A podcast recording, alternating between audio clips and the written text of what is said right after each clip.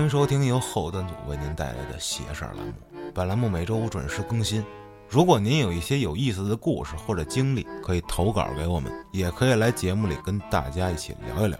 想跟大家一起交流的话呢，可以加我们小编微信，小编会拉您进我们的微信群，微信号是幺七六幺幺零零零五七九。节目里讲的故事都是我们从各地收集出来的，听邪事儿图个乐儿，千万不要太较真儿。点击节目页面左上角详情，可以了解节目信息以及片尾曲。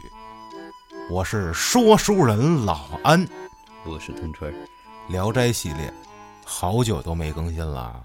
关于《聊斋》，东川老师，我也讲这么多期了，嗯，你觉得你对哪一期印象特别深啊？ 我嗯，一犬那期吧，为什么在那一期呢？那期时间最短。主要是狗嘛，因为那期我不自己也有讲过嘛，我们家之前那狗那些事儿。啊，等于是必须聊点感同身受的东西。嗯，那今天我觉得你来找我，咋了？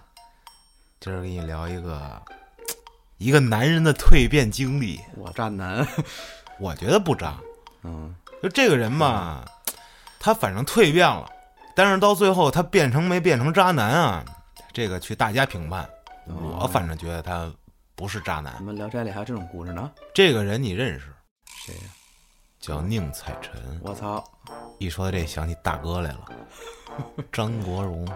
哦，他演过是吧？对呀、我还看过那个，那个我记得里边老太太挺吓人的。你还记得那个演女鬼那是谁吗？谁呀、我女神啊，祖贤啊，哦，你不知道吗？我我不知道，啊反你正不知道王祖贤是我吗？看见能认识，但是我不知道叫什么你知道当年的这个香港大姐大啊？就是她，是吗？这电影界的真的。我记得那会儿有一个电影叫《青蛇》，青蛇你没看过吗？没有就讲的这个白娘子，嗯，王祖贤演白蛇，张曼玉演青蛇。哦，那会儿王祖贤可比张曼玉牌儿大，让我印象深刻呀、真的是你就是觉得人长得漂亮呗，有毛病吗？没毛病。她以前演养过那样、啊对对吧？《倩女幽魂》嘛，对，那个歌怎么唱来着？噔噔，什么梅梦起楼层，啊，是是是吗？梦里翻？就是那歌啊，就是那歌是吧就是那歌啊哦，那跟张他跟张国荣演就的是这歌啊，啊。你知道原来王祖贤跟齐秦搞对象吗？我操！我知道王菲跟梁龙搞对 象。当时这个齐秦出了一首歌，嗯， 《思念是一种病》，我操！这是齐秦写的，你知道吗我？知道这是给王祖贤写的，我不知道是不是给他写的，但是王祖贤唱过这首歌。没准大家谈恋爱唱的时特候别难听。 就是这人吧，你不能哪哪都是优点嗯是吧？当时王祖贤可真是那什么，哎呦，今儿又不聊王祖贤， 今儿聊的是《聊 斋我们聊回聊聊这》，。聊回《聊斋》啊，《倩女幽魂》呢是这电影的名儿，嗯对，电影名人家起这名儿确实挺唯美的那种的啊，就是导致于后来咱们这个世人啊，都把这个聂小倩这集《聊斋》的故事都叫倩女幽对魂，都叫，其实应该就叫聂小倩。就叫聂小倩，《聊斋之聂小倩》。对，话说，有这么一哥们儿，嗯姓宁，啊，就是这个宁静的宁，啊啊，叫采臣，嗯宁采臣是这个浙江人，啊，这南方人，嗯。原文说这个人啊，嗯性情豪爽，说一不二，他自己声称“老宁我生平无二色”。你给我解释解释，你对这句“生平无二色”是怎么理解就的？我吗？就是一辈子只爱一个人看来你对这个文言文还是那挺能参透的啊，啊，就这意思。是吧？我这辈子除了我媳妇儿都是俗匪，就是其他加上其他的，没有任何其他歪门邪坏的想法，就是骗人的，扯淡。谁哪哪个男的跟你们说这些啊，姑娘们都是骗你的，不可能，他脑子里一定会想的。但是老宁当时就是这么想的。嗯，这个跟老安特别像。哇，说这天啊，宁采臣要到金华去，原文写哪儿是金华？就是浙江金华对，那地儿盛产火腿。哦，金华火腿那金华是个地名啊，啊那你我以为就是因为他形容这火腿特棒，精华， 不是精华，是金华啊！我操，金华火腿那块儿盛产火腿，说他去干嘛呢？买火腿，有可能原文没写，那咱们就是理解他是进火腿去了，嗯好吧？太馋了。人做生意呢，有可能对不对？哦，倒腾火腿，反正他就这天到了金华了，金华地面儿，到了这地儿呢，发现有这么一个寺庙，庙门上大匾写着“兰若寺”。这老定呢，一到这寺里啊，呵，这寺太棒了，一个人都没有啊！ 你们那儿也嗯嗯闹疫病了，怎么都不出门啊？看着这寺啊，有点像这个荒败了。哦，费死，没有主持，没有方丈。嗯不过呢，这寺里的建筑呢还是非常齐全的，嗯，这一看就是以前是一个香火特别旺的一地儿。嗯，这往店里头走呢，就发现这个蒿草啊越来越高，就没人收拾，杂草，顿生几分恐怖。害怕了，不过还好，大白天的。嗯，就是瘆得慌，去过寺庙，咱们游玩的这听众咱们都知道啊，这中间是一主殿，嗯那侧边就是这个所谓的侧殿。这些竖排的小屋子，门呢都虚掩着，窗户呢也几近脱落。这老宁呢，就往这佛殿东边这个小房子里打量了一下，嗯，发现这这屋窗子还在，还有点儿碎窗户纸，哦，门口也没起青苔。我觉得这样我有点更更可疑，为啥呢？你们都他妈荒废，就那一地儿没坏，操，不更吓人吗？那如果这屋里头有点神仙呢，哦，是不是把这块儿给镇住也了？没准儿，老宁当时没这么想，对比了一下，这屋不错。 拎着家伙进这屋了，嗯哎，把家伙一撂，嘿，这小屋啊，虽然说有个蜘蛛网啊，地上全是灰什么的，但是挺干净的。嗯，为什么这么说？没有那些乱七八糟的杂物，把这些东西扫扫不就干净了吗？嗯，自己呢归着归着，在这儿下榻了。就跟这儿收拾好，准备睡觉了，是吧，对，这收拾一溜够出来，天也擦黑了，嗯，站在这门口啊，观这寺里的这番景象，别有一番风味。为什么？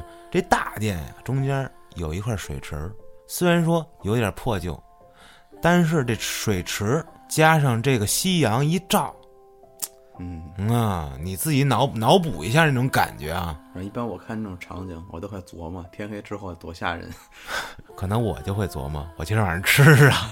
我操，对啊，没吃呢，他是文人嘛，当然了，咱们说他过来倒腾金华火腿儿那是扯淡的，嗯，人家可能就是来这儿说找谁或者干什么哎，但是对原文对对没写，他不是商人啊。首先说，，对他不是商人，他是一个书生。念书人，对，咱们胡说归胡说，该给您澄清还是得澄清。嗯，正当这老宁说：“哎，我弄点茅草，嗯，我铺个褥子，就是铺准备张床哎，在这边睡觉的时候，这四大门这儿，咚咚咚，有人敲门，我操，来人了，来人了。这老宁呢一想，哦，这么一荒寺，我也没看见这个，和尚啊，哎啥的，，对，嗯，这可能也跟我一样，是这投诉的，或者是怎么着，对吧？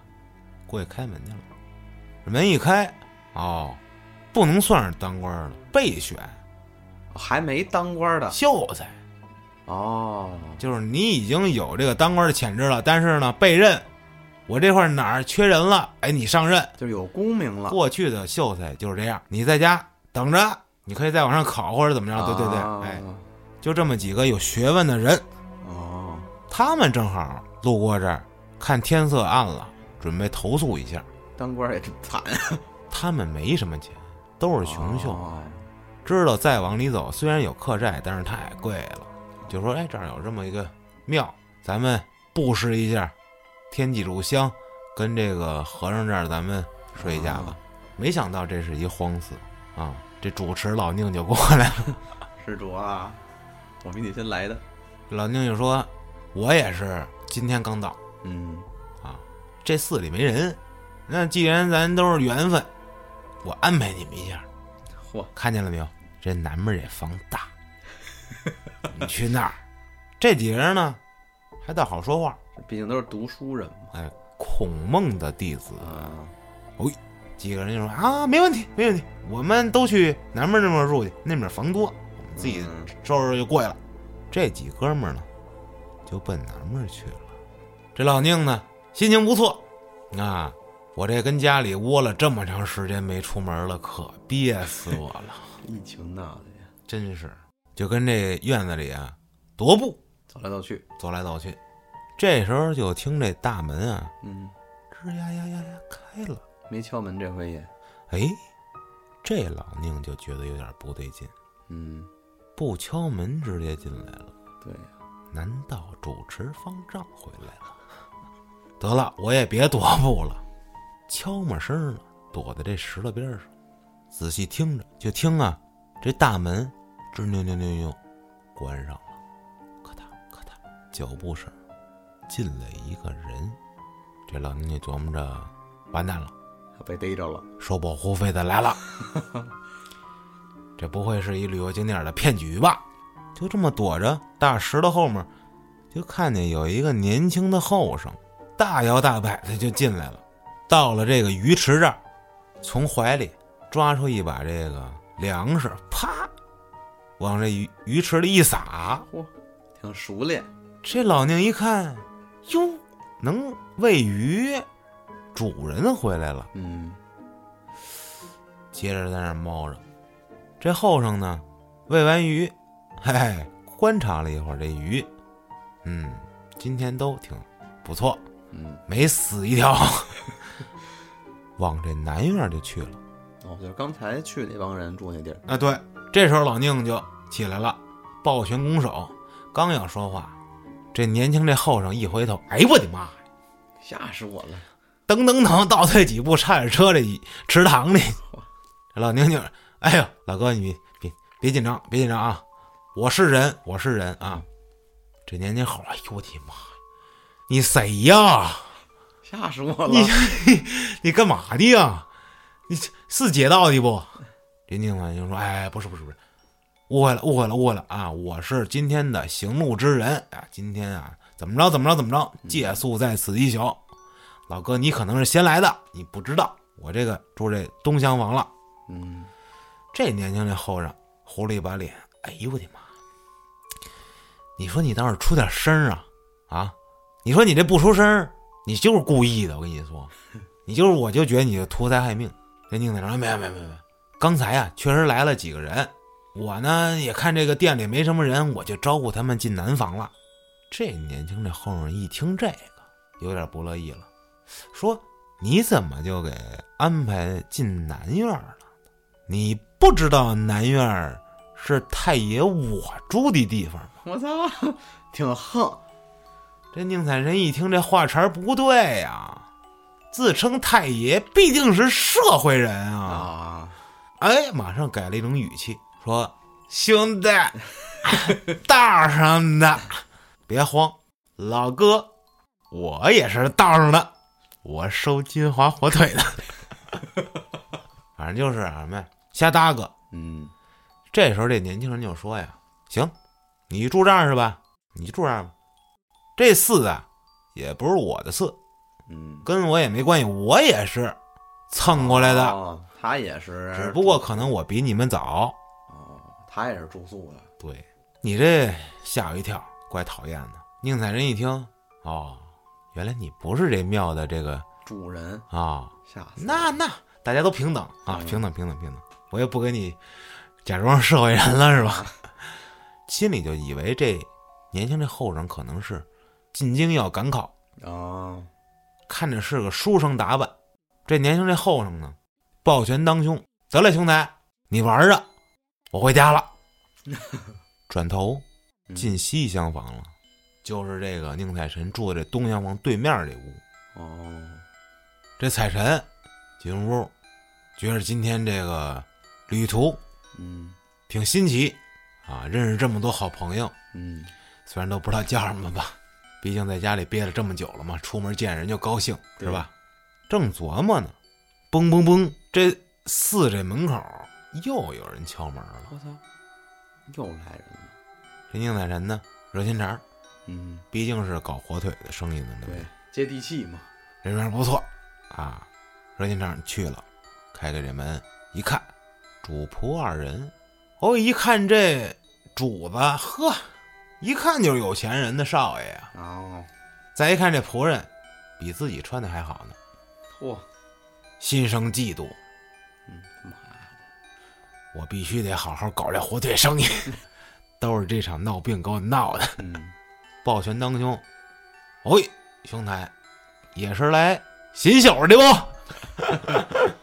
没我说这么糙啊，反正意思就是这意思，也是来住宿的嘛。嗯，对面这公子嗯，就说：“哎妈呀，是啊，老铁，哎书上还挺还行 啊。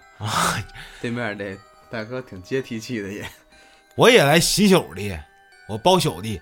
哎，我们俩人啊，准备进京赶考，但是吧，这也鞍马劳顿了，再往前走呢，这天就黑了。我们想呢，明天一早接着走，你得找地儿洗宿，是不是？就看这么有一个寺庙。这宁远人听到这儿就就说了：“你你你们是从东北下来进京赶考的，怎么跑到浙江来 了？”主要是因为什么呀？因为老安一倒口不会说别的地儿的话。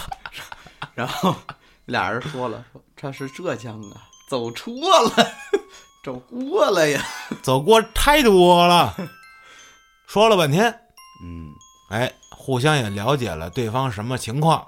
宁采臣呢，嗯，就把这位书生也让进寺里来了。我觉得宁宁采臣不应该去弄弄火腿，他应该干人事， 真他妈会安排人，哎 HR，他全都认识了。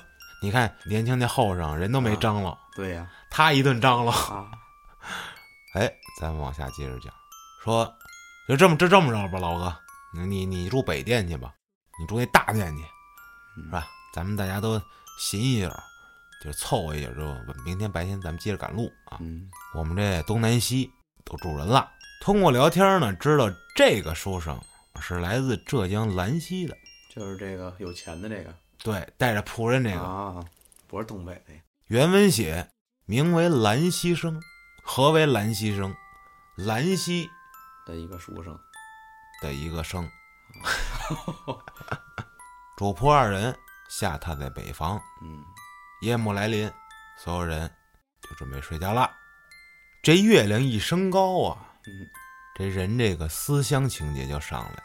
嗯啊，举头望明月嘛，低头撕裤裆嘛。这老宁呢，有点想家了。嗯哎呀，我这家里的媳妇儿晚上不能找别的男的吧？ 我刚走几天呀，平生无二色嘛，我就爱我妻。嗯，这在古代敢说这样的话，真挺难得的。对，因为毕竟古代三妻四妾很正常，男人可以娶好几个，对太他妈牛逼了，这宁采臣呢，就迟迟的睡不着，嗯，想媳妇儿，想媳妇儿他了，妈没妻子，这可能还得想点别的呢。我这金华的火腿。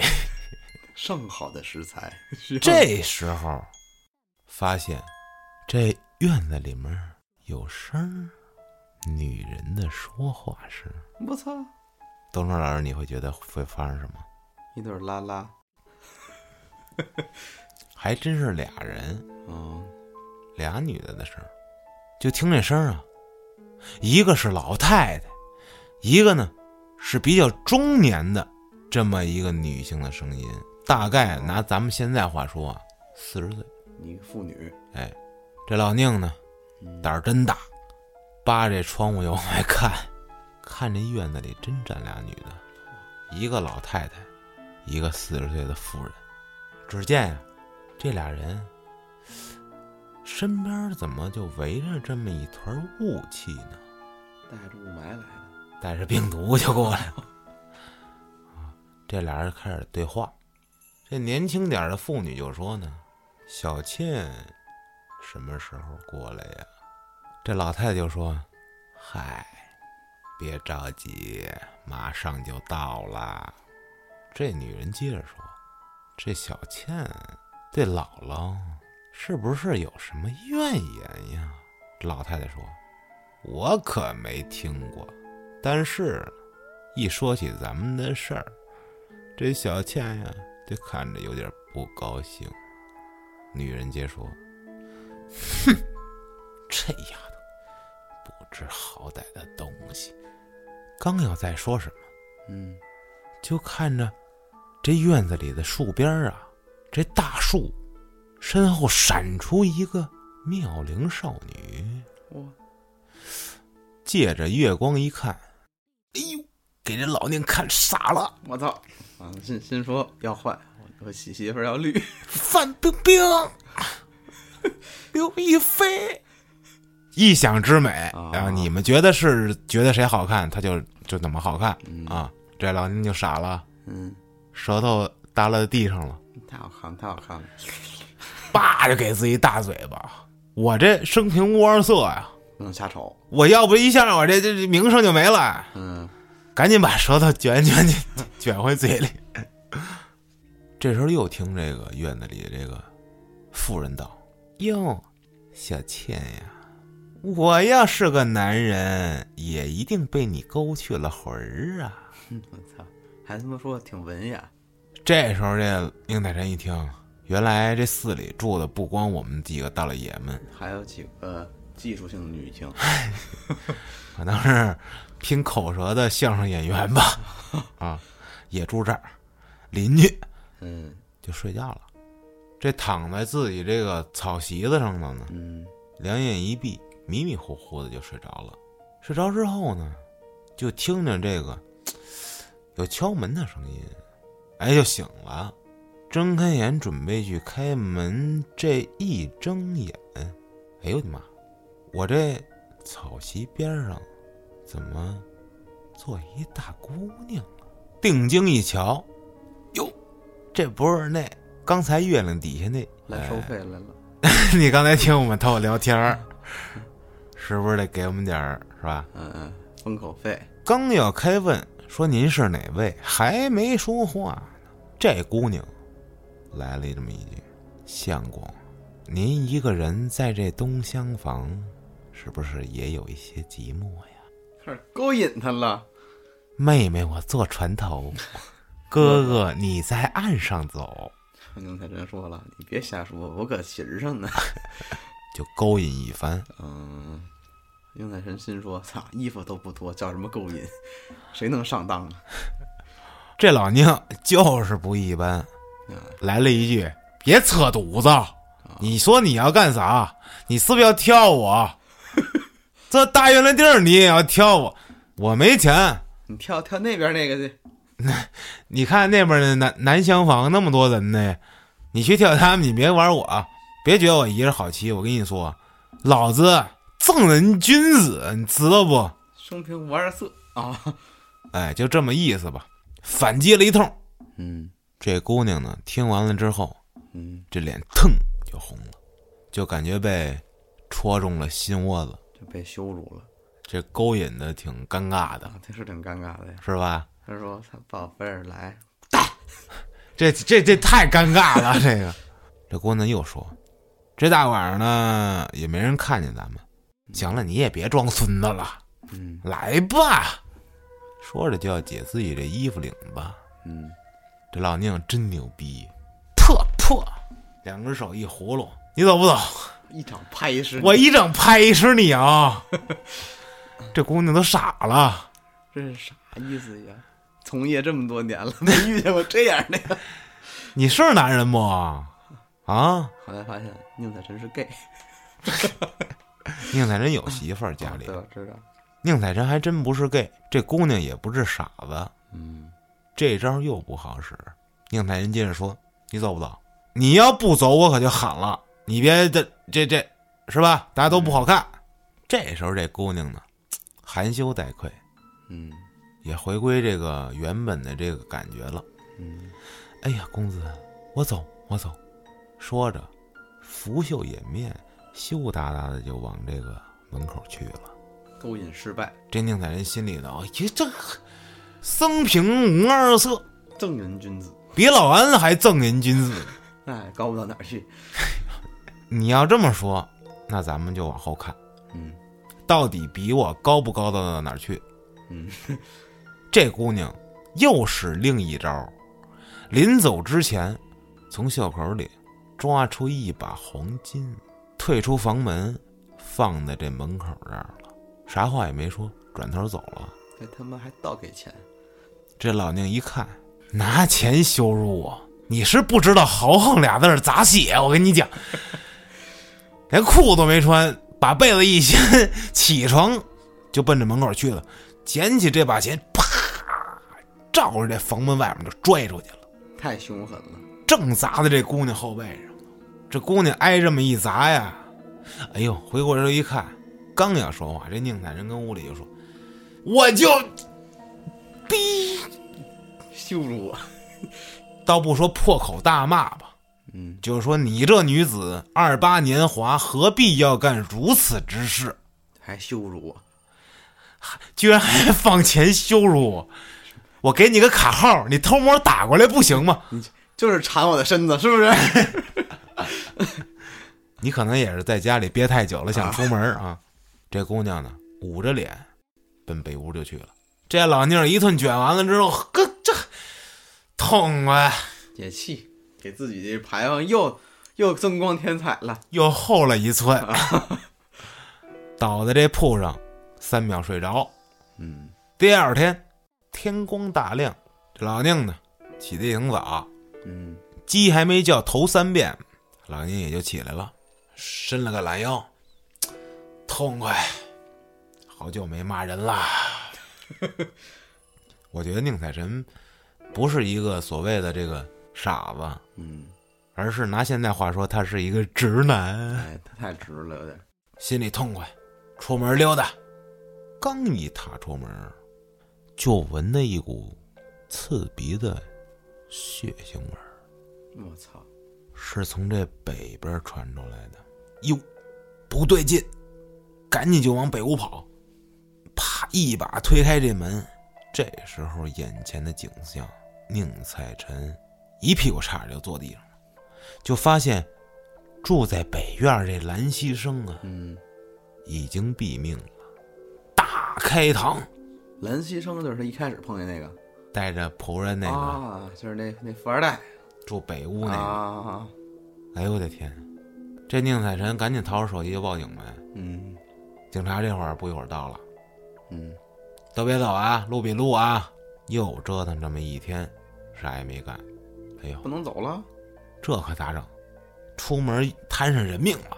嗯这时候老宁还没联想到当天晚上遇到那个女人，嗯，他只觉得那就是来羞辱他的，那可能是一个玩仙人跳的那么一个啊是吧？就是用各种方式必须跳他。结果老宁技高一筹，没跳了啊。对，这天同样也发生了一件奇怪的事儿，嗯，西房的那个年轻的后生不在，我操，消失了，晚上也没回来。这宁采臣心里就中了，哟，奇怪的女人又碰上这档子命案，我这一块儿住的邻居晚上案发的时候又没回来。嗯，难道我是柯南转世？我去哪儿，事儿就发生到哪儿，还能不能让人好好进火腿去了？想着想着呢，这天晚上就又睡着了，还是心是够大的。一夜无话。第二天天光大亮，宁采臣呢，起床了，嗯，刷牙洗脸，往这院子里就开始溜达。哎呦我的妈！同样的事情不要发生第二回，好吧？这血腥味儿怎么那么大 呀？比昨天还大！是因为我的天！嗯，是同样的配方。 并且还是加了量的，太冲了！刚一出门，差点给自己熏跟头。这味儿是从南面那屋传出来的。这那屋住了好几个人。对，那那人说：“行了，我先报警吧。嗯，我去了就吓自己一 跳”，对呀、挺吓人的。 警察这会儿来了。嗯打开南门那屋呢，这屋里几个人呢，全死了。嗯啊，全都啪一个一个都开了。大开膛，啊哎，肠子肚子，哎，然就后露出来了，哎跟昨天那个手法是一样的啊只。不过多了几个人。对，这个工艺其实还不错啊。哎，这人呢，昨天觉得弄一个，哎，熟练了哎，今天可以批量生产了。而且昨天吧，你们几个都有嫌疑，今天行了，就剩你自己了。 哎，那这个嫌疑人就锁定在这宁采臣跟西屋这后生身上了。哎官府的人就准备要把这个宁采臣带走。嗯可是这老宁说呀：“我真的昨晚上啥也没干，嗯，你不信你去搜我这什么东西作案工具，跟我这一系列都没有关系，你们也没有证据，你们不能逮我。”官府呢一时也没有办法，临走之前就说：“小子，今天我瞪不了你啊，这事儿别跟你有关系，跟你有关系，你看老子怎么收拾你。”老宁就说：“绝对是跟我没关系的，我不走，我就住在这儿。你们今天晚上还可以派人来看着我，因为证据不全，宁采臣被带回不了咸阳，哦，只能还在那等着不让他走。但是他是一个重要的嫌疑人啊。可是这天晚上呢，谁也不敢留在这儿值班儿，两次了，这个人没死，其他人都死了，我操，还一失踪的，谁敢在这儿值班儿？你说？是啊他他妈就是一克星啊，逮谁克谁，这是。傍晚时分，官差还没回去的时候，嗯，这西屋这后生回来了，这老宁直接冲出房门，奔着这个后生就去了。 兄弟，兄弟，社会人，你知道最近咱们这块儿发生啥事儿了不？啊，我知道啊，那不全死了吗？我操，啊，这不这这让人给弄死了吗？无所谓。这这这，该死，嗯，没办法，我也救不了他们。嗯，这官差包括宁采臣一听到这个，大家都懵了，嗯，他可能知道点什么呀？对吧？嗯要么这就是疯子。嗯，这宁采臣就问说：“哟，兄弟，你是不是知道这里头有点什么呀？”这哥们就说呢：“啊，我不知道，我困了，我该睡觉了。嗯啊，你们呢，好好玩儿啊！今儿晚上呢，就注意安全，是吧？啊，哎，小心啊，打开膛。我先睡了啊。”这所有的人心里就是一愣，嗯，这人儿说的是真的是假的呀？这是个疯子，还是他认真的在说这个？嗯，包括宁采臣也在想这个问题。当天晚上特别牛逼，所有的官差全跑了，我操，都在寺的门口值守，没敢在寺里待着。没进去。这衙役至于跟你治这气，跟你犯这命吗？嗯，我们就是一当差的对。，这工作嘛，你说为了这工作我死了，我还工作什么呀？工作对呀、反正这寺里就是你东厢房的跟你西厢房的，嗯明天不定你们俩谁死呢，我过去给你们收尸就完了呗。哎，能能找一找一现成儿的。对呀，话分两头，咱们说宁采臣这边，嗯宁采臣根本就再睡不着了，心再大也不好使了。嗯这整个寺刨出这个对面这小子住这寺里的人，除了我全死了。，对呀、那小子还知道点什么？这半夜找我这女的又是谁呀？哎，现在开始想这个问题。我那天看见他跟两个女的，一个老太太，一个妇人，在院子里聊天儿什么姥姥怎么样怎么样，这些东西就涌上了宁采臣的心头。嗯，正当宁采臣想着想着，猛听门口有人砸门，砰砰砰，门外有人说话。嗯，相公，开门啊！是我呀。我操，这是哪个？欲知后事如何，我操，请听下回分解。太过分了，这都留扣儿。我也留回扣吧，好吧？行行，我讲这么多期邪事儿了，我一次扣都没留过。咱们这个下集把这个故事咱给它讲完，好吧？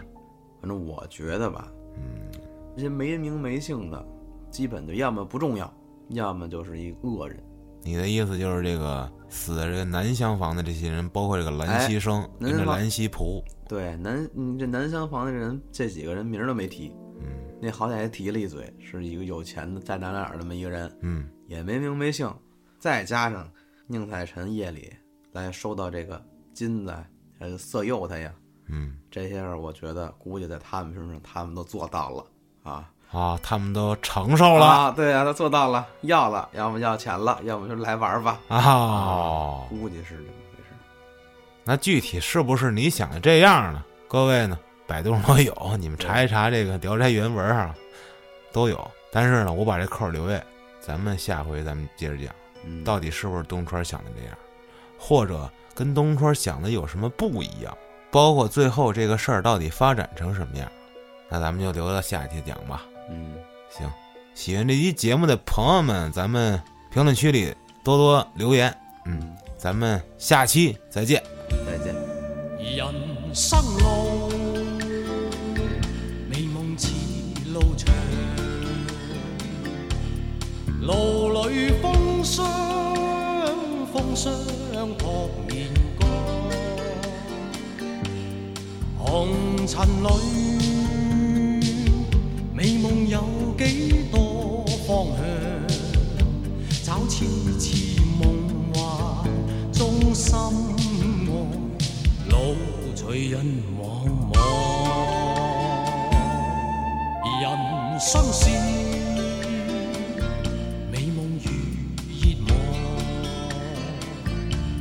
望，夢裏依稀依稀有淚光。我從何去？去覓我心中方向。風彷彿在夢中輕